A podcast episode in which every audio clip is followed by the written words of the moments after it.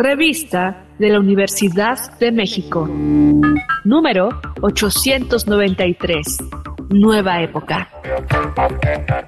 Robots.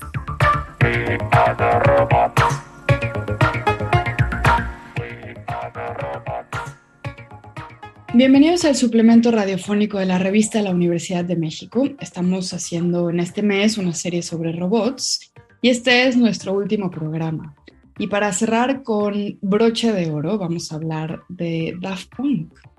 Y lo vamos a hacer con Israel Hernández Campos. Él es historiador, se ha especializado en la historia contemporánea, estudió en la Universidad Nacional Autónoma de México y bueno, ha analizado bastante el papel de Daft Punk, ese rol futurista en la imagen y en la música de la banda, del dueto, desde hace ya muchísimos años. Bienvenido Israel, ¿cómo estás? Muy bien, gracias por la oportunidad para hablar de este tema que me entusiasma mucho. Yo también creo que dejamos el tema más feliz hasta el final y eso a veces está muy bien, porque bueno, ya hemos hablado sobre robótica y justicia, robótica y desigualdad, robótica y cultura, pero un poco más desde lo Frankenstein, ¿no? Y en la música, sin embargo, también ha habido una relación muy tensa, muy interesante entre la robótica y la creatividad. Eh, han habido varias bandas que a lo largo de los años han jugado con la sofisticación filosófica de la pregunta de qué es lo humano. Y ahí Daft Punk tiene un papel muy importante. Cuéntanos un poquito cómo fue que tú te interesaste por este dueto francés y qué lugar tienen para ti en este debate.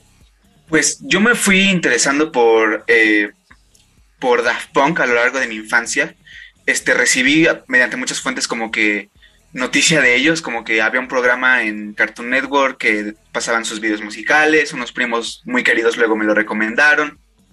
Y yo en general eh, en mi infancia tenía un eh, interés por los videojuegos, lo que me llevó a escuchar música de videojuegos, de ahí a escuchar remixes de música de videojuego y de ahí pues nació para mí un interés por la música electrónica.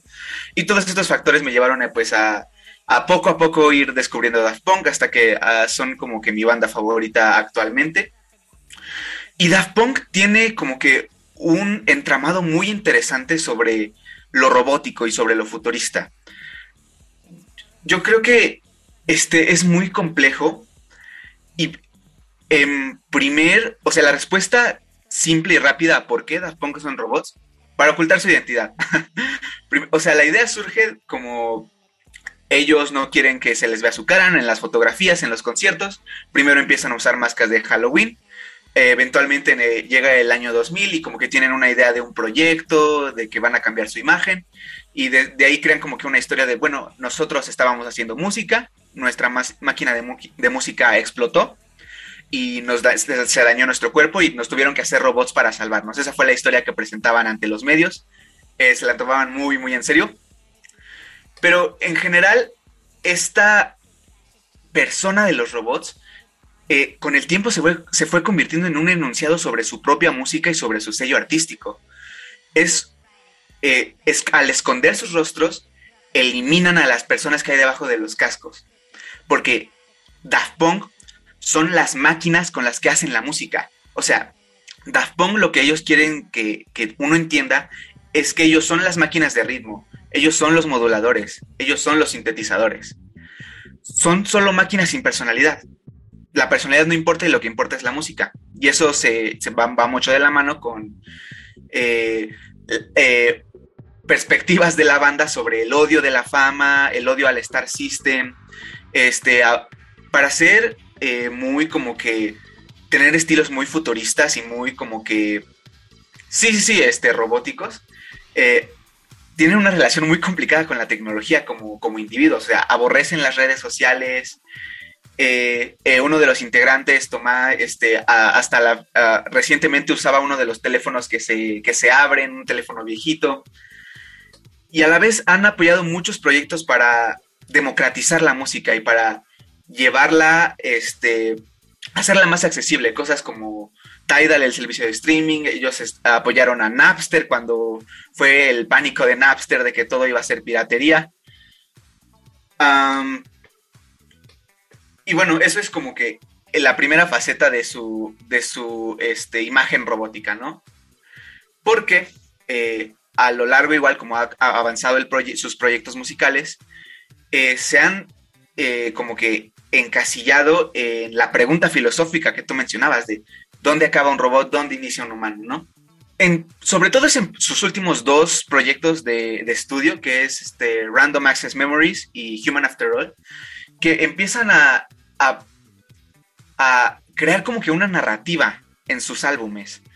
Eh, Human After All está, han dicho explícitamente que está inspirado en el en 1984, esta novela famosísima de distopía. En las letras suelen plantear preguntas como de ¿quién soy? ¿no? Recuerdo cuando había tacto, eh, somos humanos después de todo. Estas letras que plantean una dualidad de que no saben, no se sabe si son máquinas, si son robots, si pueden sentir emociones, si pueden crear arte.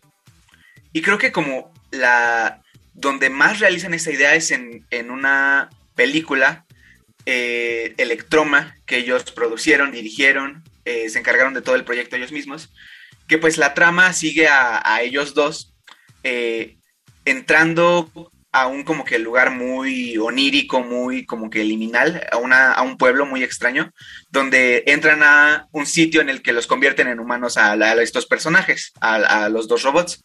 Y en respuesta, el pueblo los rechaza y los persigue y los corretea hasta que les, se, les obliga a pues a quitarse como que los prostéticos humanos y revelar que pues debajo siguen siendo robots. Ya la trama los sigue hasta el desierto, donde uno de ellos eh, básicamente comete, eh, eh, se suicida y el otro se desvanece hacia el horizonte. Estas ideas de que sí, que sí plantean mucho como que la, noción de la tecnología, ¿no?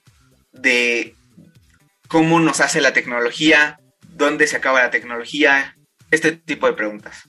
Bueno, yo debo decirte que de los momentos más felices de mi vida ha sido el concierto de Daft Punk en el Palacio de los Deportes. Nunca lo olvidaré. Nunca había estado en un concierto en donde después de que acabara la gente nos abrazáramos porque no sabíamos qué era lo que habíamos vivido. Era demasiado hermoso.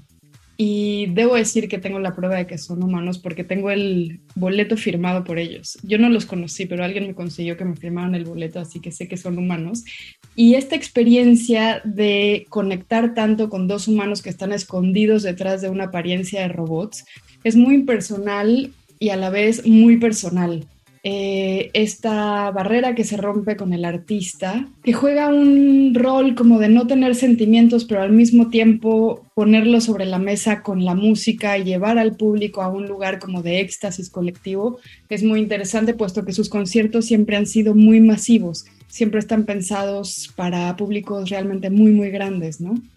Eh, Cuéntame un poquito cómo son las influencias de estos personajes robóticos en Daft Punk y al mismo tiempo cómo se ha recogido ese legado actualmente.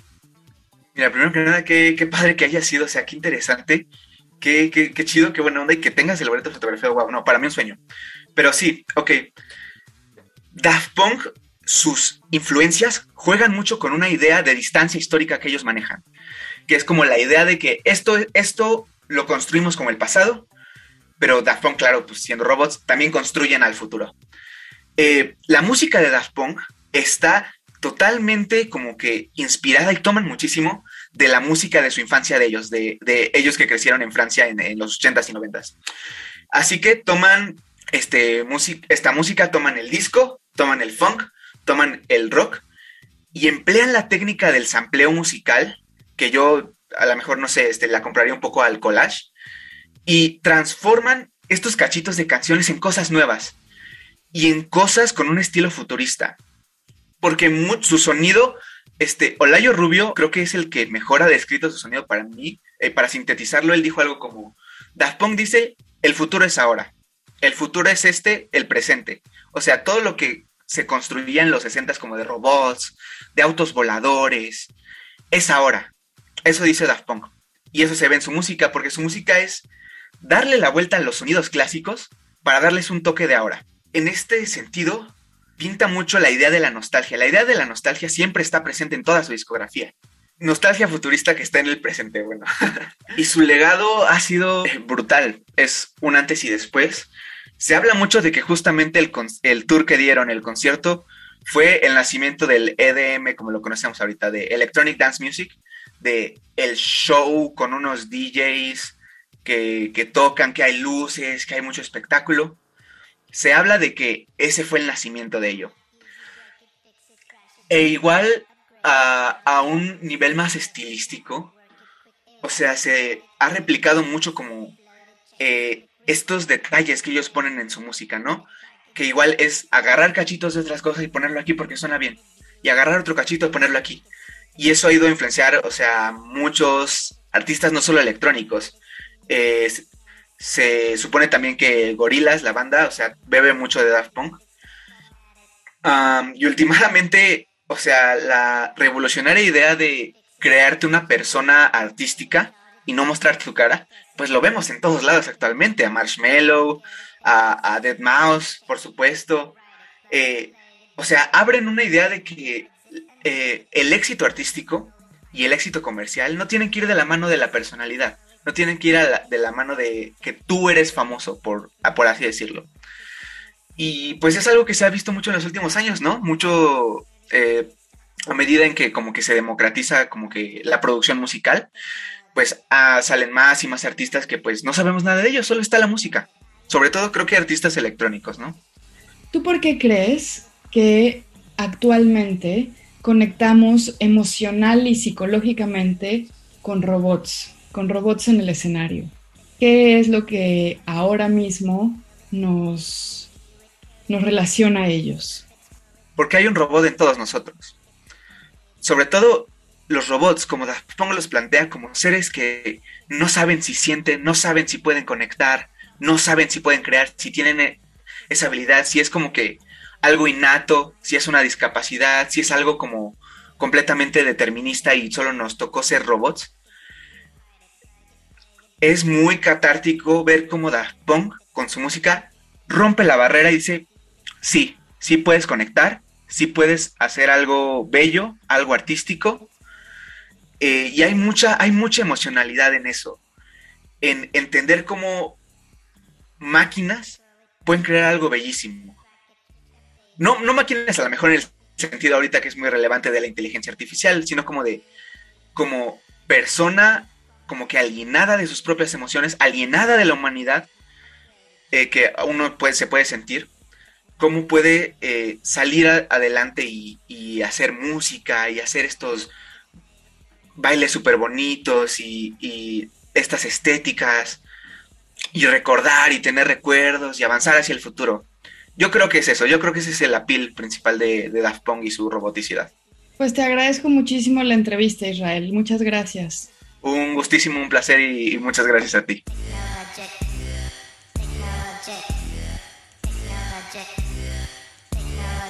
Hemos llegado al final del programa. En esta ocasión platicamos con Israel Hernández.